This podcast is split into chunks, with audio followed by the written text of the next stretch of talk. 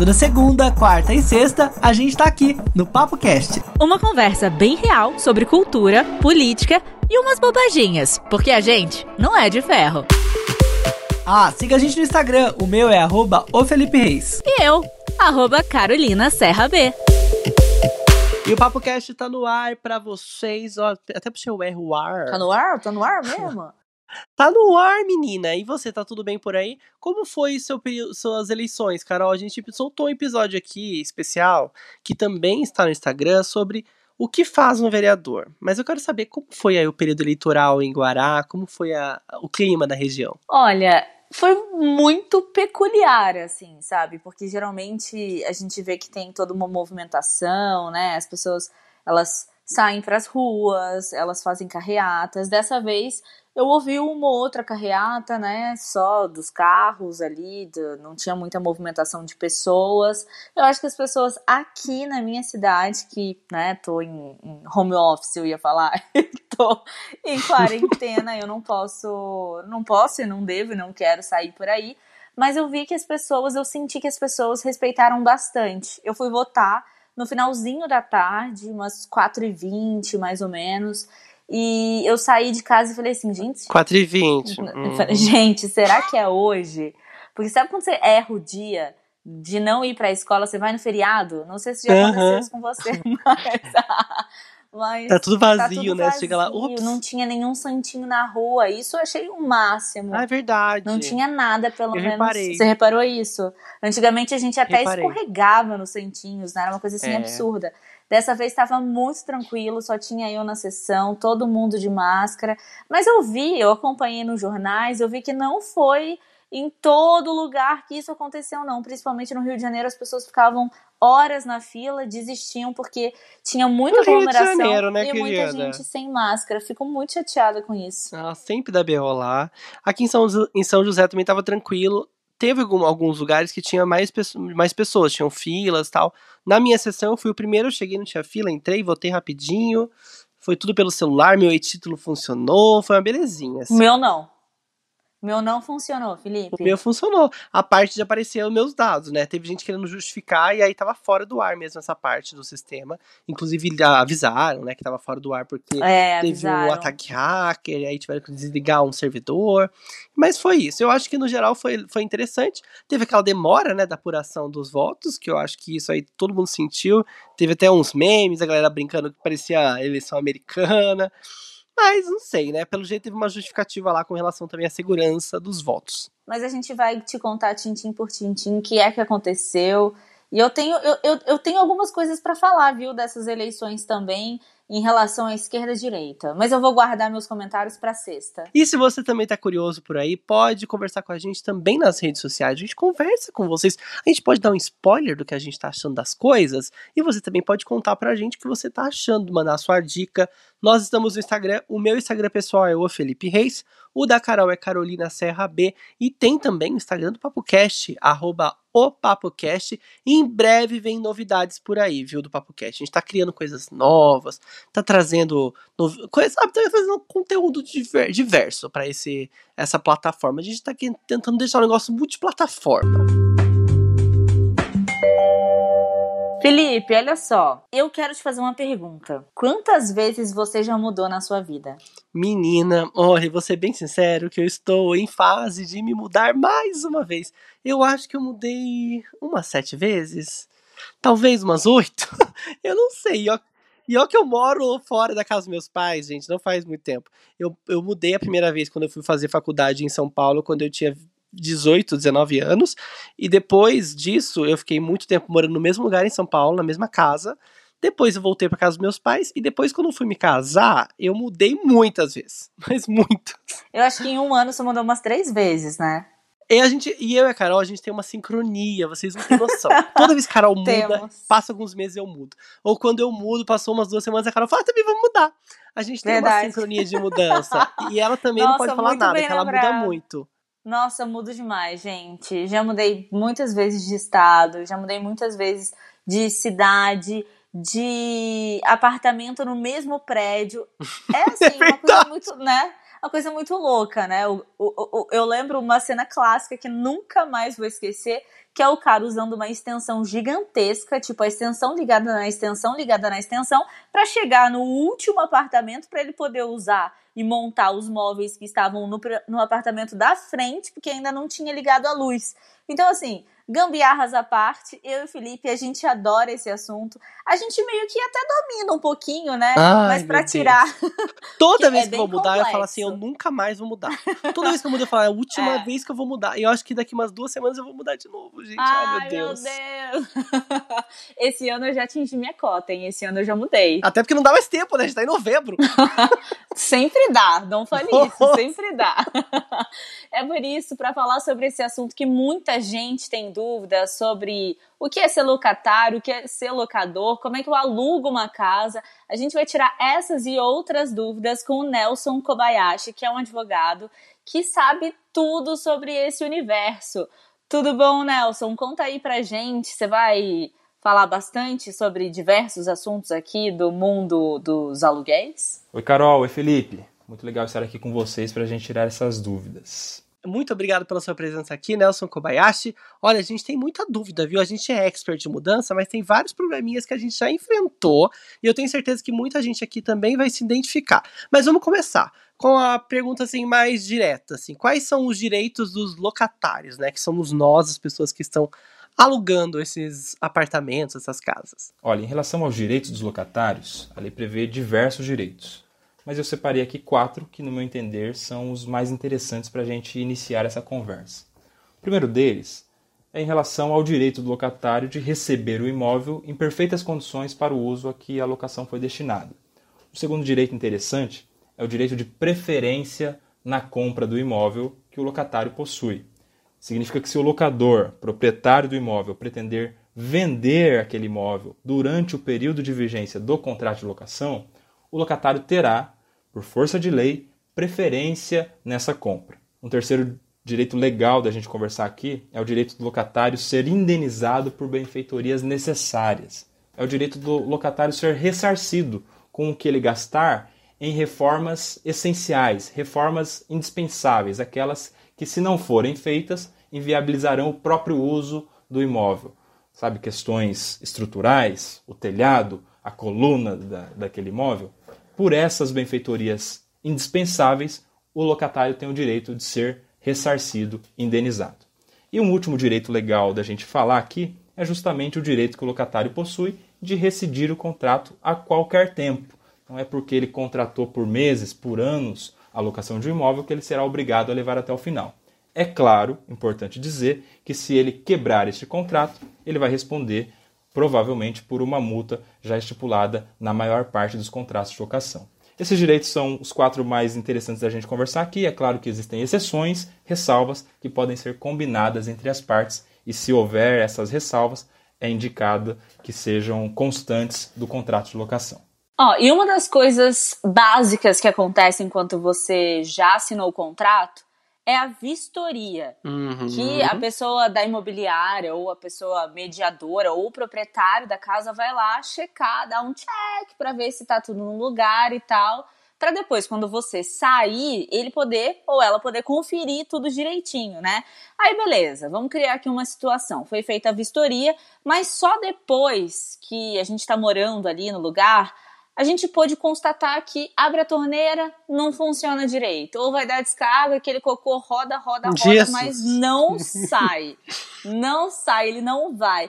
E aí, o que, que a gente faz? Porque a gente deve arcar com esses prejuízos, mas a gente não sabia que ele estava ali, que ele existia, né? A gente deve falar com o proprietário, com a imobiliária, e aí? Para onde a gente segue? A lei do inquilinato prevê que é obrigação do locador, ou seja, do proprietário, responder por vícios anteriores à locação.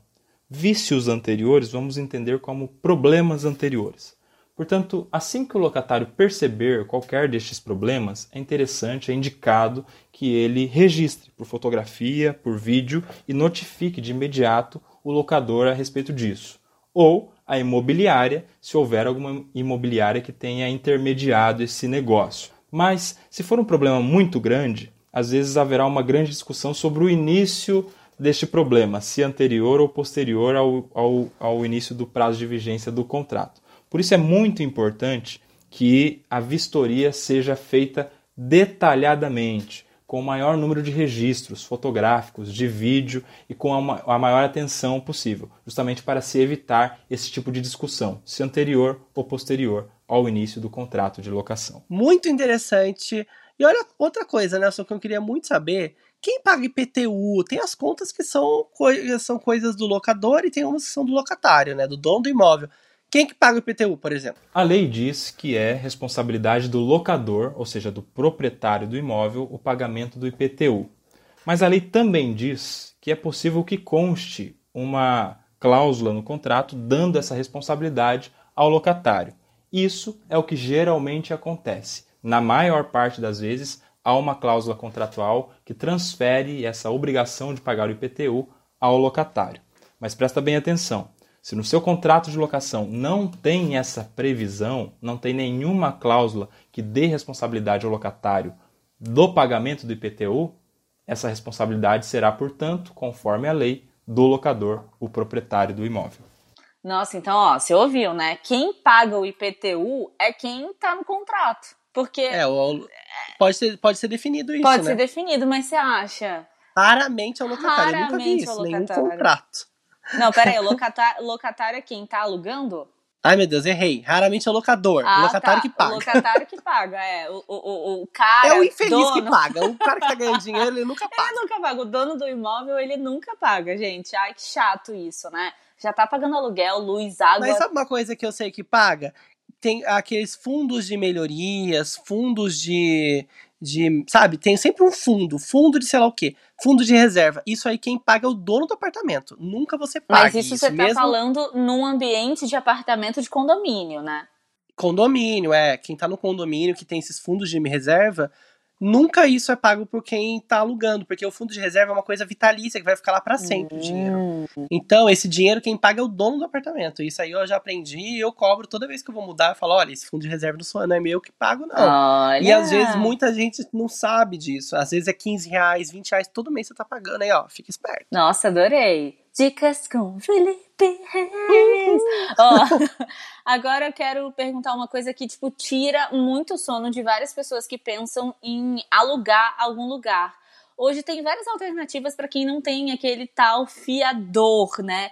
Geralmente as empresas que fazem esse, esse intermédio, elas ficam com o dinheiro depositado ou ele é devolvido no final do contrato. Porque eu sei que tem uma. que, que tem algumas empresas que você paga tipo 10% do valor do seu imóvel para poder ter esse fiador. A, a, empresa é o seu fiador. E também tem aquela. Que é tipo as seguradoras, é? É tipo uma seguradora. Seguro Isso, alguma coisa assim.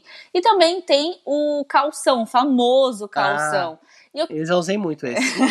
eu quero saber se esses dinheiros esses dinheirinhos aí eles são devolvidos pra gente e se eles não forem devolvidos, isso é caracterizado como alguma prática abusiva das imobiliárias ou dessas seguradoras? Como é que funciona isso? Além do fiador, que é essa figura que todos conhecem da pessoa que dá o seu nome em um contrato de locação, para que quando o locatário vier a falhar no seu compromisso de pagar os aluguéis, seja ele, o fiador, também um responsável financeiro, nós temos outras duas espécies de garantia muito comumente utilizadas nos contratos de locação. A primeira delas é o pagamento de seguro-fiança, que é um valor mensal que você vai pagar enquanto durar a, vigência do seu contrato de locação a uma instituição, geralmente uma instituição financeira, autorizada para desempenhar essa atividade, que se responsabilizará e pagará o valor do aluguel em caso de inadimplência. E nós temos também a calção, que é um depósito que o locatário faz e que fica à disposição do locador enquanto durar o contrato de locação e que deverá ser restituída, devolvida ao locatário no final desse contrato.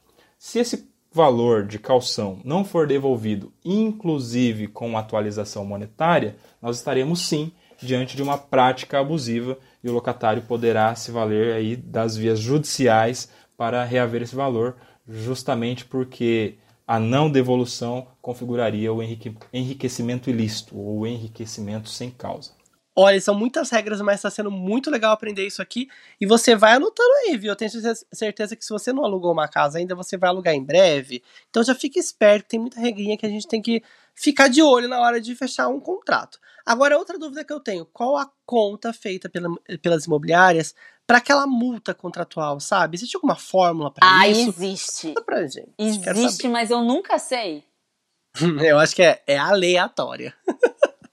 Olha, a hipótese mais comum de aplicação da multa é quando o locatário quer sair do imóvel antes de concluir o prazo determinado no contrato. Nesses casos, a imobiliária ou o locador, eles podem cobrar do locatário um valor proporcional aos aluguéis, que seriam devidos até o término da locação. E aí vocês estavam falando sobre a fórmula, né? Realmente tem uma fórmula. Matemática não é muito nosso forte, mas é uma conta até razoavelmente simples de fazer. Eu vou dar um exemplo aqui, ok? Vamos imaginar um contrato de 12 meses de duração com valor de mil reais por mês. 12 meses, mil reais por mês. E o locatário quer sair faltando 5 meses para o término do contrato. Vamos ao nosso exemplo de conta, uma conta em dois tempos aqui. A primeira conta que a gente faz da multa é o valor do aluguel vezes 3.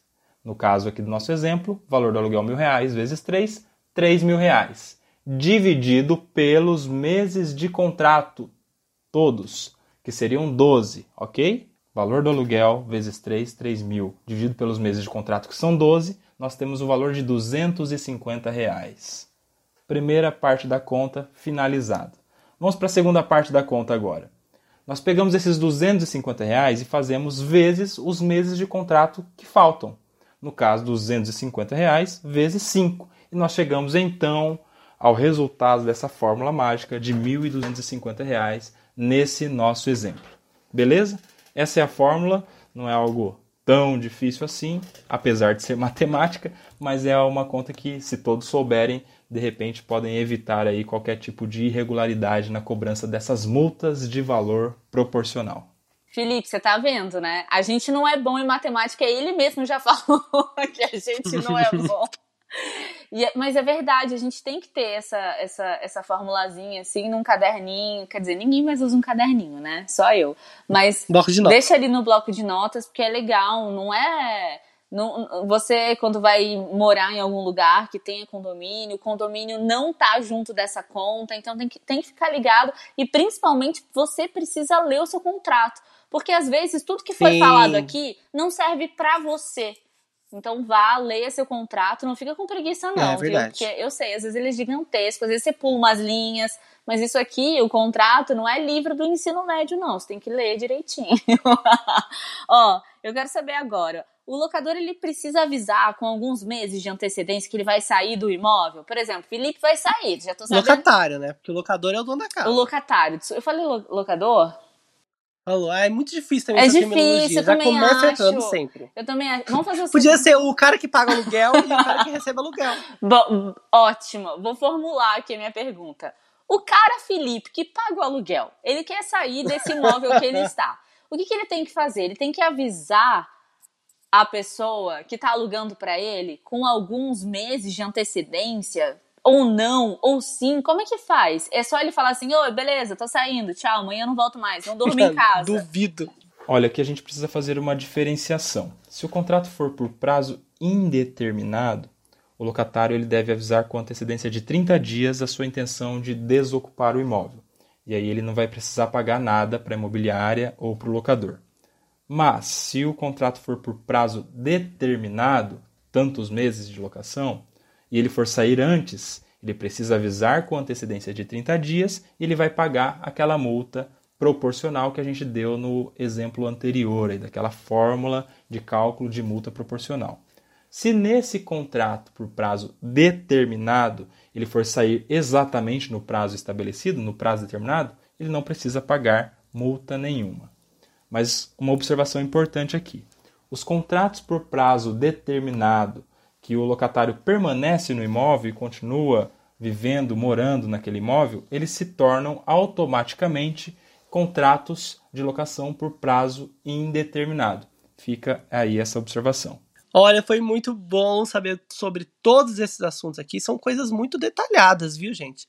E se você tiver alguma dúvida, também dá para conversar mais pessoalmente lá com o Nelson Kobayashi, que é um advogado especialista nesse assunto, que passa para a gente agora nas suas redes sociais. Me fala aí, Nelson, como a gente faz para te encontrar, se quiser tirar uma dúvida, marcar, sei lá, uma, uma consultoria aí online, porque a gente precisa, viu? O negócio é complicado. Gente, foi um prazer para mim participar desse podcast, até porque eu sou um consumidor de podcasts e espero ter ajudado, contribuído a esclarecer algumas dúvidas sobre contratos de locação. Se vocês quiserem, tem sempre algum conteúdo jurídico que eu tento explicar sem juridiquês no meu Instagram, tá lá no arroba nelsonkobayashi.adv. Kobayashi com K, K-O-B-A-Y-A-S-H-I. Beleza? Um abraço e até a próxima.